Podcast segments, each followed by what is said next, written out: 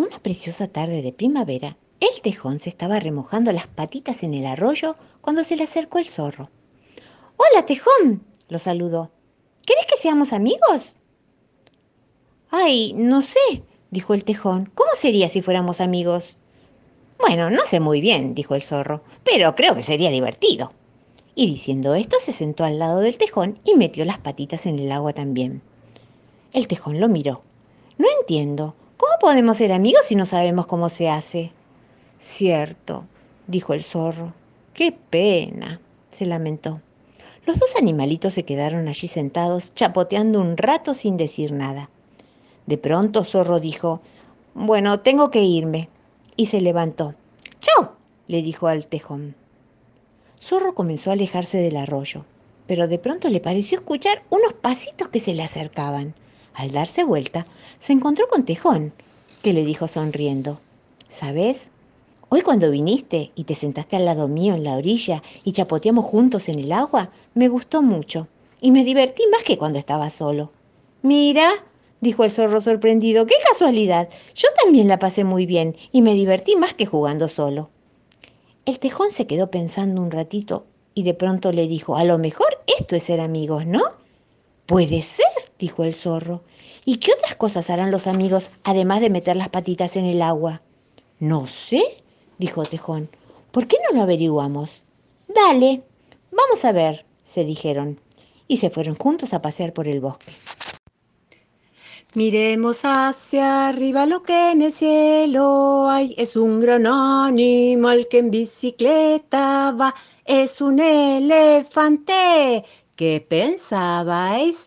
Con su trompa delante y su cola detrás. El vestido de musgo. Un relato mágico celta, traducido por Reynolds, contado por Fer Iñarreiraegui. Niles Dul es el nombre que recibe una clase particular de duendes que se encuentra emparentado con los pixies y las doncellas del musgo. Generalmente son tímidos y benévolos. Se dice que son solitarios y que adoran los abedules. Siempre están vestidos de verde, cubiertos por musgo. Se los puede encontrar por toda Escocia.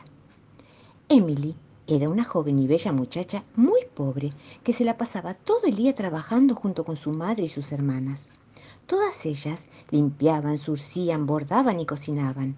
Cuando llegaba la noche estaban tan cansadas que a veces ni siquiera tenían ganas de comer y se dejaban caer rendidas en su cama. Emily tenía el cabello largo y negro y unos bellos ojos verdes, la piel blanca y unos pómulos que siempre estaban sonrojados.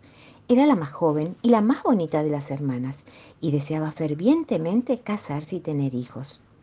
Emily, le decía la madre, a veces por las noches cuando las demás se iban a dormir y ella se quedaba acostada en su regazo mientras la peinaba el cabello.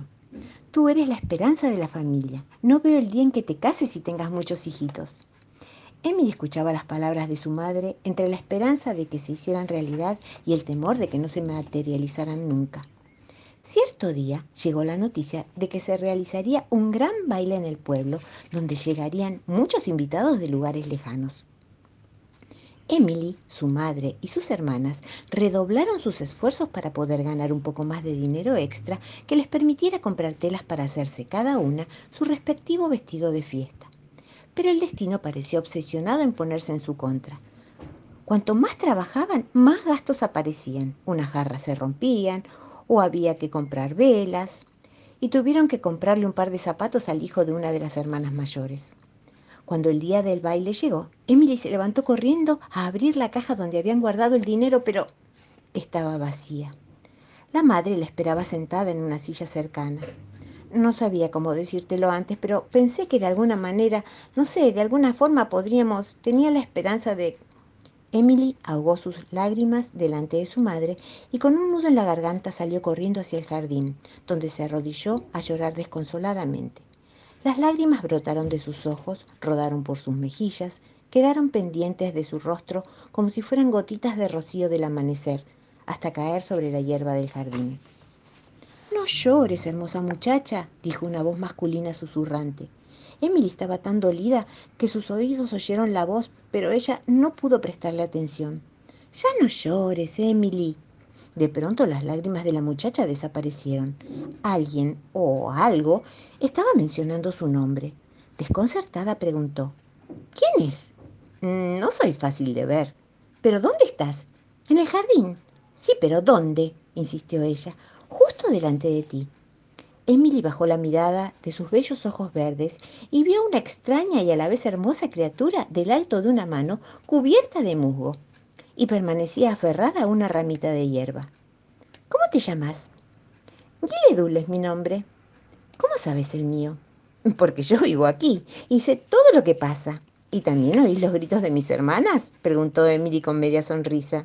Sí, dijo el duendecito, estoy al tanto de todo. De todo, todo, todo, todo. También sé lo que te pasa a vos y puedo ayudarte. En realidad voy a pedir la colaboración de otros amigos y vecinos para que podamos ayudarte. ¿Y cómo me van a ayudar? ¿Cómo van a hacer? preguntó ella. Tranquila, muchacha. Dul te da su palabra y la va a cumplir. Tú solo acuéstate en el jardín, sobre la hierba, relájate y ponte cómoda. Emily pensó que no tenía nada que perder y además, ¿cuántas veces en la vida podés toparte con una criatura mágica que desea ayudarte? Se acostó sobre el colchón de césped y hierba. El viejo cansancio suyo acudió de inmediato y se quedó profundamente dormida.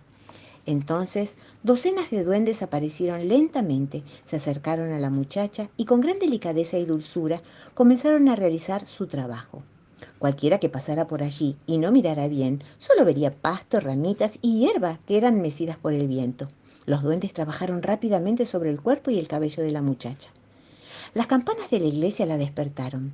Sin saber quién era, dónde estaba o qué estaba haciendo, se puso de pie y ¡wow! El mundo se dio vuelta como si ella estuviera dentro de una barca. Se llevó las manos a la cabeza para recuperar el equilibrio y tocó algo. De inmediato comenzó a investigar y descubrió que era una corona de flores y que su cabello estaba mucho más desenredado y sedoso que nunca. Corrió a la casa y ahí se percató de que no tenía puesta su antigua ropa, sino que llevaba sobre su cuerpo un elegante, suave y cómodo vestido de musgo verde.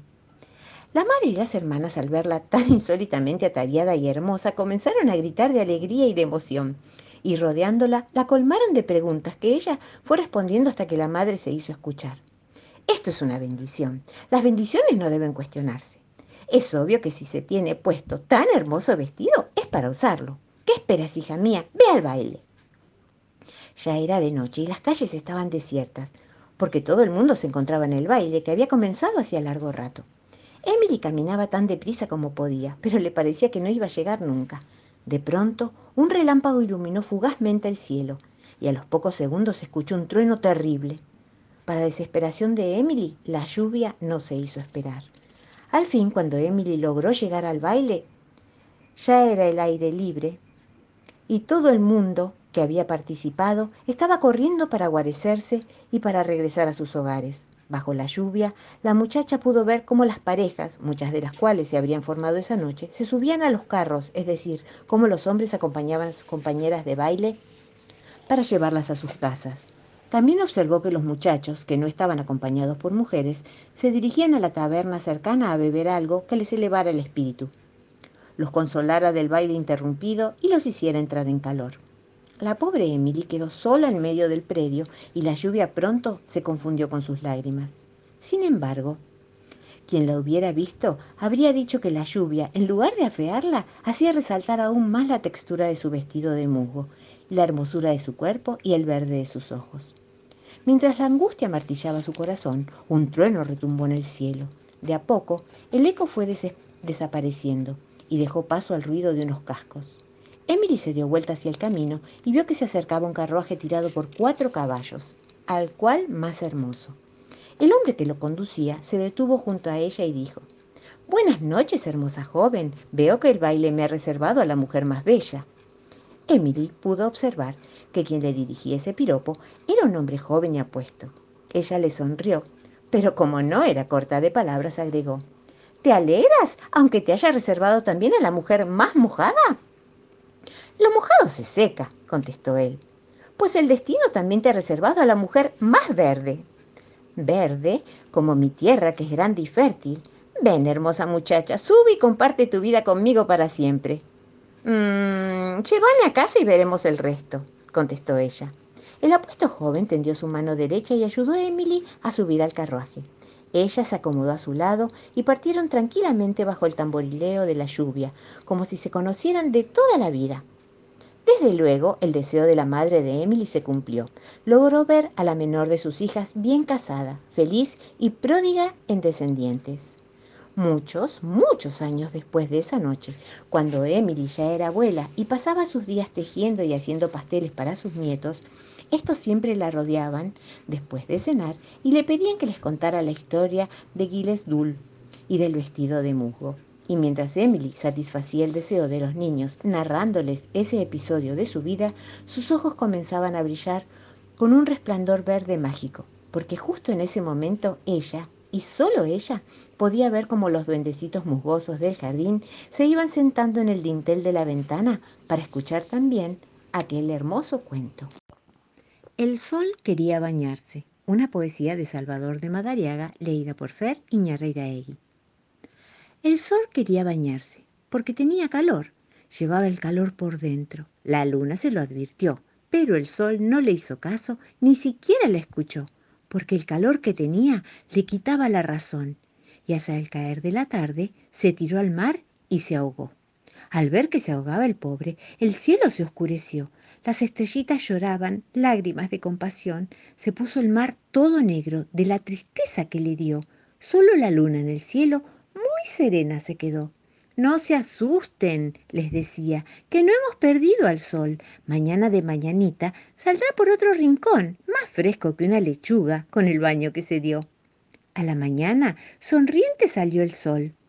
El cielo se puso alegre, el mar de gozo bailó. Las estrellas se reían del susto que el sol les dio y la luna, satisfecha, en su cuarto se durmió.